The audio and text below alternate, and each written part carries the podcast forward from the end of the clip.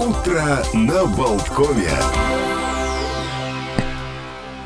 И снова доброе утро. Мы продолжаем. 15 ноября. Радио Болтком к вашим услугам. В студии Александр Шунин, Евгений Копеин. И к нам присоединился режиссер Дмитрий Петренко, что означают новости культуры. Но начну, Дмитрий, я не с вас, а с того, что минувшей ночью а, группа Би-2 выложила в сеть э, свой новый альбом. Называется он «Аллилуйя». И как сообщают участники группы, «Аллилуйя» создавалась нами как дневник – Однако контекст, а за ним и смысл песен менялись каждым днем, и только сейчас страницы нашего дневника наконец сложились в единственно верном порядке. В общем, альбом доступен на всех площадках. Сейчас дослушаем э, эфир на радио Болтком утренний и пойдем все, конечно же, слушать э, новинки от Би-2. Что касается новинок Рижского театра имени Чехова, то 24 ноября состоится премьера «Собачье сердце», а, спектакль, который поставил наш сегодняшний гость Дмитрий Петренко. Расскажите, Дмитрий, об этой постановке. А, да, ну идея возникла у меня как-то очень давно. А, и как-то так совпало, что а, моя идея понравилась а, русскому театру рижскому имени Чехова. И Дани Бьорк, и Сергею Голомазову, художественному руководителю театра. А, ну и мы начали придумывать спектакль. А, у нас а, замечательные художники, Рейнис и Криста Дзудзило, такие заслуженные, известные в Латвии, не только в Латвии. Вот, и поэтому мне было интересно вместе с ними придумать этот спектакль. Плюс инсценировку написал Саша Запель, а, известный поэт, и композитор Анна Фишер, которая была больше известна как Анна Тирсе. Вот, в общем, такая интересная, современная, довольно сильная команда делает спектакль. Я обратил внимание, дважды прозвучало словосочетание «придумывать спектакль». Да. То есть нет такого, что берешь с полки книгу, э, там пьеса, ну, там условно X, и ты ее ставишь. Там акт а... первый, действие первое, входит граф. Да. Э, расшифруйте, пожалуйста, что вы подразумеваете под э, этим придумывать спектакль? Что в это вкладывается? А, придумать спектакль э, – это значит попробовать перенести литературный материал, который многие люди, естественно, знают. Там, наверное, многие наизусть его знают, повесть Булгакова «Собачье сердце». А перевести ее на сценический язык, то есть придумать э, пространство, придумать э, роли, придумать, как это все вместе должно звучать, смотреться, а, придумать метафору этому всему. А, то есть э, сегодня в театре уже никто там не приходит и не берет готовую пьесу и просто разучивает роли, ставит там шкаф, стол, стулья. Ну, это как бы делают люди, но это уже считается, не знаю, неинтересным, что ли, несовременным, в общем, не театральным. А, поэтому, наверное, мы в каком-то смысле соревнуемся друг с другом, а, люди, которые работают в театре, а, кто интереснее придумает а, какую-то вот сценическую версию, в данном случае очень известного литературного материала. Получается, в какой-то степени это уже не про катарсис, до которого, в общем-то, должен доходить просмотр пьесы, а, которую мы вести, а некое соревнование постановщиков. Кто ну, сделает э, круче шоу? Одно не исключает... Ну, тогда а, абсолютные победители на Бродвее. Ну, одно не исключает другого, потому что э, это же не самоцель придумать, чтобы было там круто или необычно. Э, целью является именно сделать так, чтобы вот эти сценические образы, э, этот визуальный язык, э, актерское существование именно привело а, к какому-то переживанию, к тому, чтобы была понятная идея, чтобы донести смысл. Это понятно, что это не самоцель сделать там круче, интереснее, да. А, целью все-таки является донести смысл и донести глубину материала. Просто сегодня так сложилось, что, ну я так думаю, что на сцене, где все понятно и все как бы традиционно очень сложно донести смысл, потому что э, э, сценический смысл все-таки рождается из э, придуманных каких-то вещей художниками и режиссерами, и актерами. А, ну, плюс это должно быть просто интересно, не скучно, потому что иначе человек может взять книгу, там дома почитать, и в его голове рождаются тоже очень яркие, интересные образы, скорее всего. И вот мы должны даже, наверное, с этим соревноваться, а не друг с другом. К слову сказать, очень интересно, что вы э, начали рассуждать на эту тему. Мне тоже параллельно в голову пришло сразу вот это сравнение, что слишком просто смотреть кино. У тебя мозг не работает, не развивается воображение, а, э, не появляются твои собственные смыслы, а ты считываешь только то, что хотел э, сказать режиссер постановщик, художник, ну, в общем, команда. Это в лучшем случае, если речь не идет об артхаусе, ну, это сейчас вынесем за скобки немножко. То есть читать всегда лучше, чем смотреть кино. Где э, расположен, ну, я не знаю, в этих вот, в этой проекции театр тогда? Угу. Это между книгой и кино, это другое измерение. Где? Это очень хороший вопрос. Мы, наверное, все стремимся к тому, чтобы а, на сцене было достаточно много а, скажем так, намеков каких-то а, на, а, на метафору, на идею, на смысл, но чтобы окончательный спектакль все равно рождался в сознании или даже воображении зрителя. А, потому что когда все понятно на сцене, все а, разъяснено и все очень так четко разложено, то это тогда как, как фильм смотреть, когда все и так ясно. А, я в разных э, постановках использовал там где-то больше э, каких-то визуальных образов, где-то наоборот совсем очень-очень мало. И мне было интересно следить за тем, как, э, как зрители видят этот спектакль. А многие рассказывают, что они там что-то видели, а хотя это вообще не было на сцене. Мне кажется, это очень удачный вариант.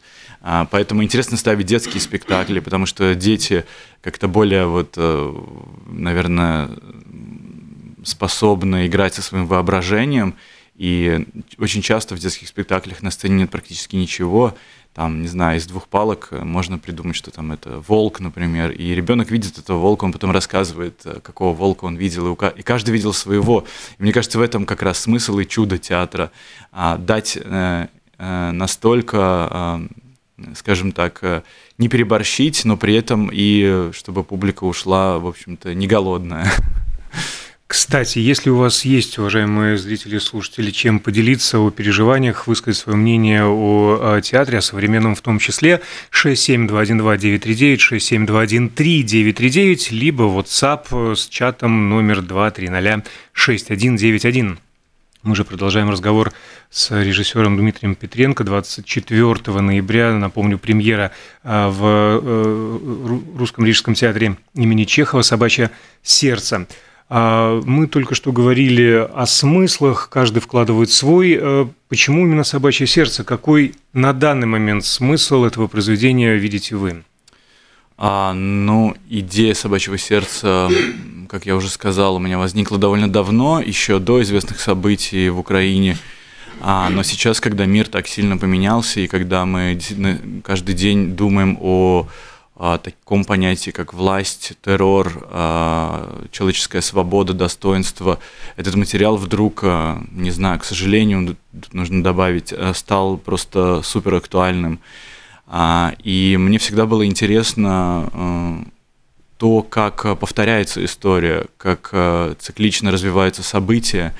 И читая Булгакова, вообще исследуя жизнь его, его биографию, а, можно очень много почерпнуть каких-то уроков э, исторических, моральных, этических. Э, а, и поэтому э, в данном случае «Собачье сердце» это действительно какое-то эхо того времени, которое вдруг окликнулось сегодня очень актуально, очень громко, очень ярко. И такие понятия, как достоинство, правда, справедливость, желание человека что-то значить, э, желание человека быть Богом в каком-то более таком нерелигиозном смысле, естественно, оно вдруг э, стало просто супер актуальным сегодня. И поэтому мы, когда даже вот первый раз читали пьесу, это было и смешно, и грустно, насколько все это про сегодня – про сейчас, про нас, а, и я даже не знаю, хорошо это или плохо. Наверное, не очень хорошо на самом деле. Ну вот так и получается. Вы рассуждали, я слушал, задумался, а вот это прозвучавшее быть Богом. Естественно, это относится не к Шарикову, а, а профессору Преображенскому. И имеет... Ну, к Шарикову тоже в каком-то смысле, мне кажется. Ну, все таки креатор там кто? Да. Профессор, а, а Шариков креатура. Поэтому быть Богом – это больше э, все равно про него. И я так понимаю, что имеется в виду определенная отрицательная коннотация все таки Хотя в свое время, вот опять же, перестройка, когда появился фильм Бортника mm-hmm. и так далее, когда Булгакова снова стали читать, э, отрицательным персонажем, однозначно отрицательным персонажем был его антагонист Шариков. Mm-hmm. Вот вся вот сосредоточение всей пошлости. Да, э, ну, безусловно, в фильме, наверное, это все-таки фильм, это какая-то, не знаю, дань того времени, и а, мне кажется, что в фильме авторы очень хотели все-таки, наверное, пронести тему интеллигентного человека, его беззащитности, его хрупкости. А, тогда как в повести Булгакова, как мне кажется, там вот антагонисты и протагонисты, они очень похожи. И для театра это всегда очень такая благодарная штука, когда а, вот эти герои, антигерои, они, как мы говорим, зеркалятся. То есть они же на самом деле, почему вот я сказал, что и Преображенский хочет быть богом, а, и Шариков тоже хочет быть богом, он представляет а, идеологию, культуру, где тоже как бы человек собой заменяет э, Бога, он хочет властвовать, он хочет, э, чтобы все делали, как он хочет. Э. В общем-то, я думаю, что это даже не в идеологии дело, а в природе человека, а в амбициях человека, в эгоизме человека. И сегодня, когда мы уже очень много знаем об эмоциональной там, культуре, об эмоциональной интеллигентности, а, Действительно, это, эта повесть очень э, круто читается с точки зрения э, нашего желания любого человека что-то значить, а, властвовать над другими, а, представлять, что именно мое понимание мира, мое понимание отношений, мое понимание себя, работы, карьеры, денег, любви и так далее является единственным правильным.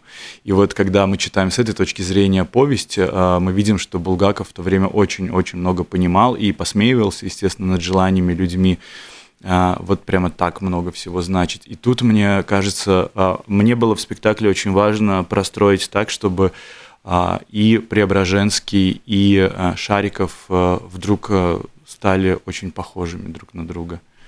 Но они по-прежнему не слышат друг друга. Конечно, они не слышат, потому что они соревнуются, и они каждый считают, что их представление о том, как все должно быть, как должен быть устроен мир, как, бы, как должен быть устроен э, человек, их представление единственное правильное. И мне кажется, мы очень часто в жизни встречаем а, таких преображенских, таких шариковых. Просто методы у них разные, и говорят они один лучше, другой лучше, э, другой хуже об этом. Один, может быть, более интеллигентно, а другой менее, а, но хотят они одного и того же, в принципе. Ну, здесь несколько желаний прослеживается и соревновательный момент, то есть быть лучше и убить Бога в нерелигиозном смысле, а может быть и в религиозном. Да и невозможность, э, нежелание, а, отрицание даже возможности иного отличного от собственного мнения. Да, да, да. И мне кажется, сегодня эта тема просто очень-очень актуальна. Хорошо, с пьесой более-менее разобрались. Ну, может быть, по ходу беседы еще э, вернемся. Я напомню, Дмитрий Петренко, э, театральный режиссер, постановщик «Собачьего сердца», премьера которого состоится 24 ноября а в Риге в театре имени Михаила Чехова. Как работается э, в этом театре? Если а... сравнивать с другими, у вас богатый опыт, ну, по крайней мере, в Латвии, и Глеб, и Даугавпилс, и столица. Да, это всегда очень интересно. Э, мне кажется, войти в театр, где ты никогда не работал, и за очень короткое время, в данном случае два месяца, обычно здесь даже чуть меньше получается, а, нужно очень как-то сблизиться с актерами, начать разговаривать на одном театральном языке. И это всегда непросто, потому что я вот только заканчиваю одну постановку, и часто бывает, что я в день премьеры уже читаю другую пьесу, с которой я через там, пару дней начну работать в другом театре с другими актерами. Но а, здесь как-то было очень быстро и просто все, потому что, во-первых, я очень многих э, актеров этого театра знал, вот уже по жизни, по профессии, с некоторыми мы даже дружим. А, поэтому и плюс все очень профессиональные люди э, понимают, э, зачем это, к чему, и поэтому как-то мы очень быстро нашли общий язык, и мне кажется, что мы очень быстро раскачались, э, размяли пьесу и начали придумывать, начали работать. А, вот. И даже то, что вот мы сейчас а, выпускаем один спектакль, но уже где-то там по ходу репетиции рождаются какие-то идеи для новых проектов, новых спектаклей. Мне кажется, это очень хороший знак того, что мы действительно разговариваем на одном языке, а, понимаем друг друга и, в общем-то, ну, как говорится, сработались. Недавно мы в этой студии общались с замечательным пианистом Андреем Масокиным, нашим большим другом и частым довольно гостем, и как-то речь зашла не то чтобы о сравнении, просто мы э, предложили ему рассказать о том, э, как работается, как выступается в небольших городов. Угу. Назовем это периферии, надеюсь, никому не обидно. Маленькие города. Опять же, сравнивая, э, сравнивая актеров, сравнивая подход, сравнивая силу блеска в глазах, возможности и желания – где интереснее работать? В столице, в крупных городах, либо где-то на маленьких, почти что полустанках? Эм, ты знаешь, мне кажется, что очень, а, э, очень похожее ощущение, потому что театр, вот как мне кажется, театр э, э, всегда это какой-то город в городе. То есть э, это может быть очень маленький город, э, а в театре ты это вообще не чувствуешь, потому что там своя какое-то, свое государство, не знаю, свой город, э, этот театр. И я не ощущал, например, там ни в Даугавпилсе, ни в Валмере, ни в Лепе, что я нахожусь в каком-то вот другом городе. Я ощущал, что нахожусь в другом театре, в котором, ну, как бы свои какие-то правила, свои роли там распределены между сотрудниками, актерами и так далее. А, человек, который работает в театре, вообще, мне кажется, очень быстро забывает, что в каком городе он находится. А, театр сам по себе какой-то, вот, не знаю, а, анонимный, что ли. Его, мне кажется, можно перенести там, в любое другое место на планете, и он все равно будет жить своей какой-то жизнью. Это я не хочу сказать, что театр находится в каком-то бункере и не слышит, что происходит за пределами театра. Нет. Но театр действительно свое государство какое-то, где распределены там свои отношения между людьми. И э, при этом все театры Где очень есть похожи. свои профессора Преображенские, Где, свои да, Шариковы свои в том числе наверняка. Абсолютно, же. да, свои Барментали и даже Швондеры, наверное, есть. А, но при этом театры действительно очень-очень похожи между собой. Я вот всегда думаю, если когда-нибудь доживу там до старости и придется писать какие-то мемуары, мне хочется начать вот именно с этого, что все театры похожи друг на друга, прям вот очень. А, иногда приходишь, и, и ты сразу же видишь вот распределение в театре каких-то позиций, позиций.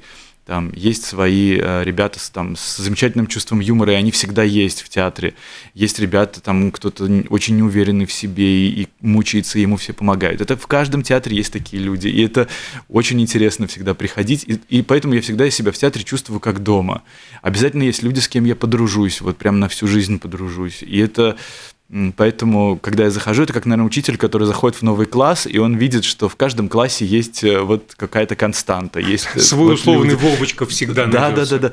И, и это здорово. И поэтому мне, как режиссеру, всегда интересно а, приходить в другой театр и работать. А может быть, разница в том, что не рижские театры, а, скажем так, а, я никогда вот не ощущал в нерижских театрах а, какую-то спешку актерскую, что вот у нас там заканчивается в два часа репетиции, потом в Риге очень часто актеры имеют друг, другую еще там работу, другая репетиция, другой спектакль или там, не знаю, халтура, реклама, сериал. А в, в нерижских театрах этой спешки как-то вот э, нет, и поэтому режиссеры тоже очень радуются даже там вот, э, не знаю, из каких-то очень больших городов а, приезжать, э, там работать, например, в Лепою, потому что актеры как-то отдаются только вот, ну, в общем, никто никуда не спешит. А, мы можем сидеть и как-то долго делать Получается, свою работу. концентрация лучше. А, да, и то же самое касательно вот моих студентов, например. Я видел, что учиться в Лепе актерскому, актерскому мастерству очень удобно, просто нечем больше другим заняться. Я немного преувеличиваю, там Лепа действительно очень культурный на сегодня город, там и концертный зал, и разные другие программы замечательные есть. И ну, Лепая будет в 27 году. Посчастливилось побывать в Лепая Зинтерс на концерте Ксении Сидоровой. Да, это замечательный концертный зал, где действительно там хорошие администраторы, которые делают прекрасную программу. Но я хочу сказать, что просто вот на, в маленьком городе очень удобно учиться, работать и концентрироваться на том, что ты делаешь, на какой-то своей мечте. И этим, мне кажется, вот города замечательны. Каждый город хорош по-своему, что касается мемуаров, которые вот э, вам хочется успеть написать. Но, может Пока быть, надо хочется. просто пораньше сесть уже и начать. А, во-первых, чтобы не забылось, или начать делать какие-то а, пометки, как я а, во время эфира, чтобы не забыть повторить. 24 ноября премьера «Собачье сердце» в Рижском русском театре имени Михаила Чехова. Режиссер э, Дмитрий Петренко был сегодня с нами и рассказал огромное спасибо. спасибо. У нас сейчас непродолжительная пауза, после которой я вернусь в студию. Мы продолжим утро на балконе. У нас еще будет полчасика.